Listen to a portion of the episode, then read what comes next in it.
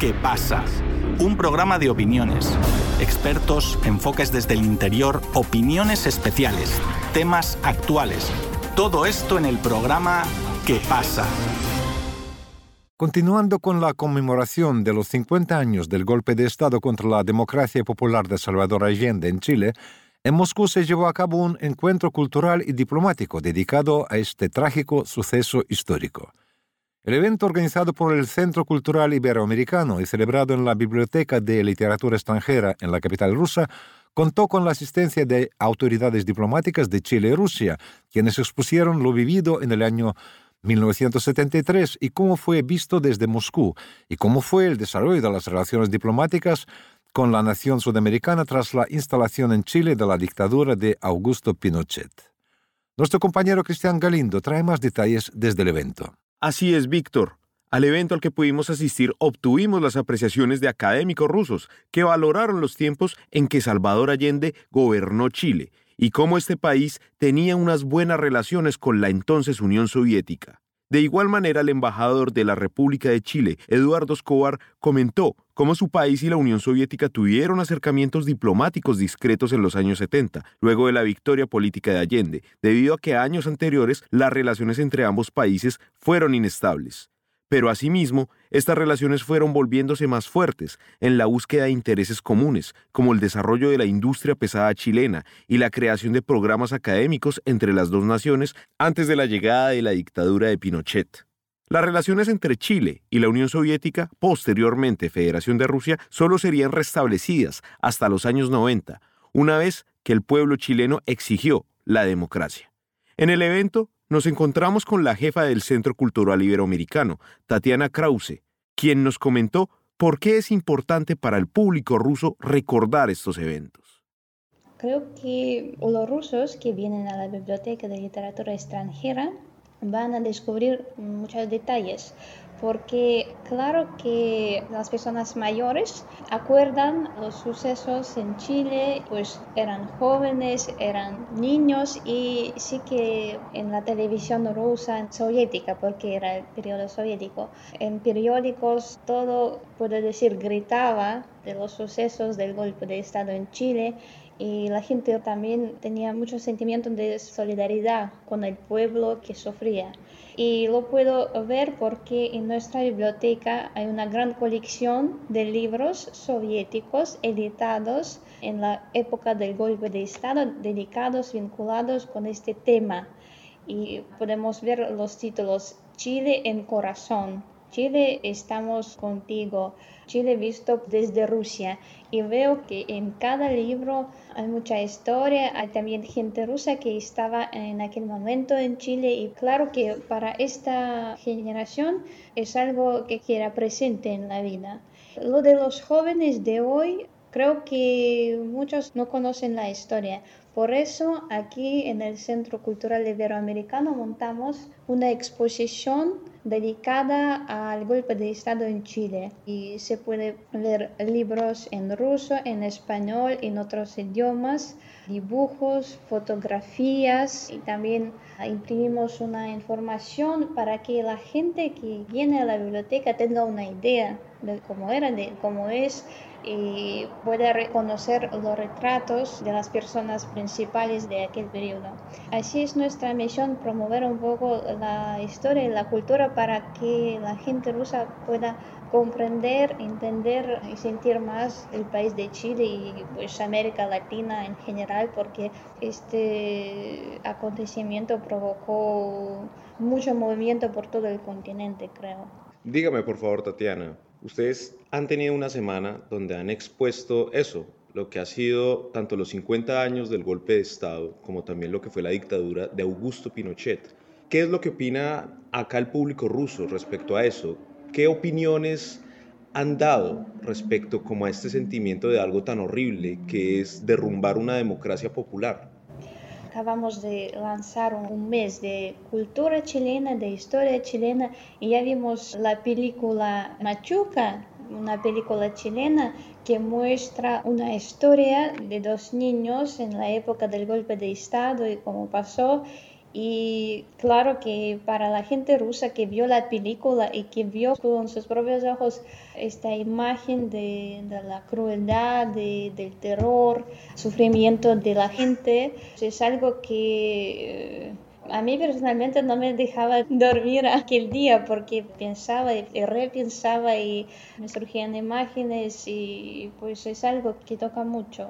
Es una página de la historia chilena que no se puede olvidar.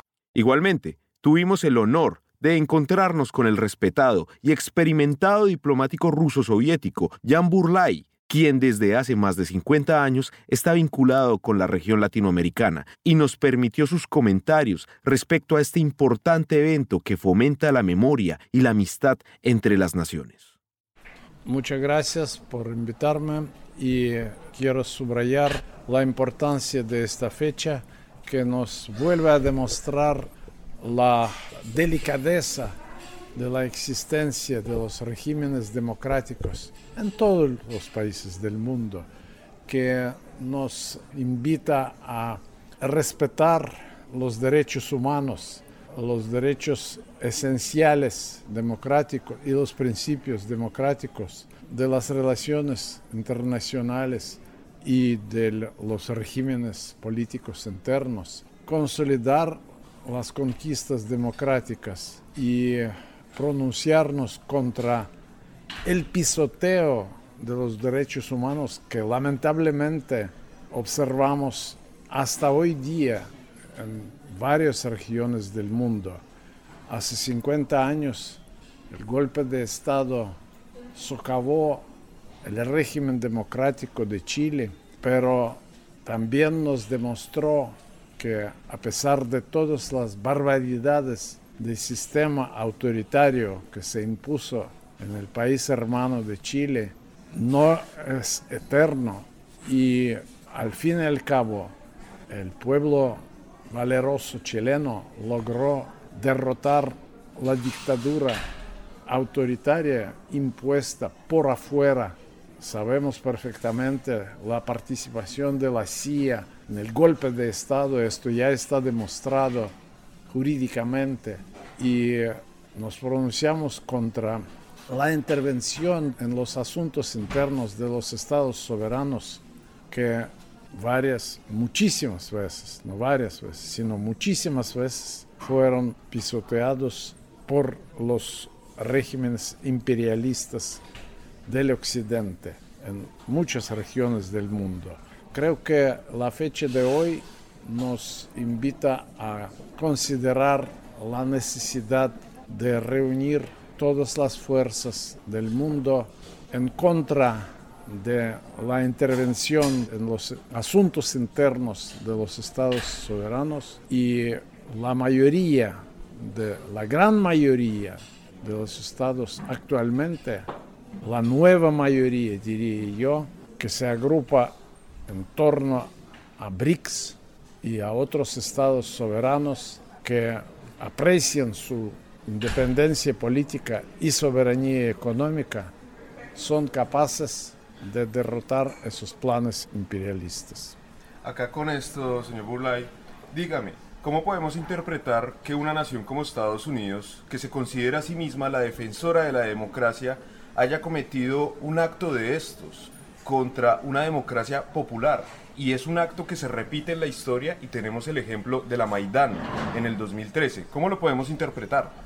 La verdad es que después de la Segunda Guerra Mundial, Estados Unidos se consideraron como un Estado que domina todo el mundo y que puede imponer su voluntad en cualquier región, en cualquier lugar más remoto, aunque la verdad fue demostrada muchísimas veces desde el triunfo de la revolución en Cuba, a través de la derrota de los Estados Unidos por el gran pueblo de Vietnam y hasta hoy día cuando somos testigos de que los planes más temerarios no se cumplen gracias a la resistencia que le prestan los pueblos que en realidad son amantes de la paz y de la democracia contra los planes imperialistas de Washington.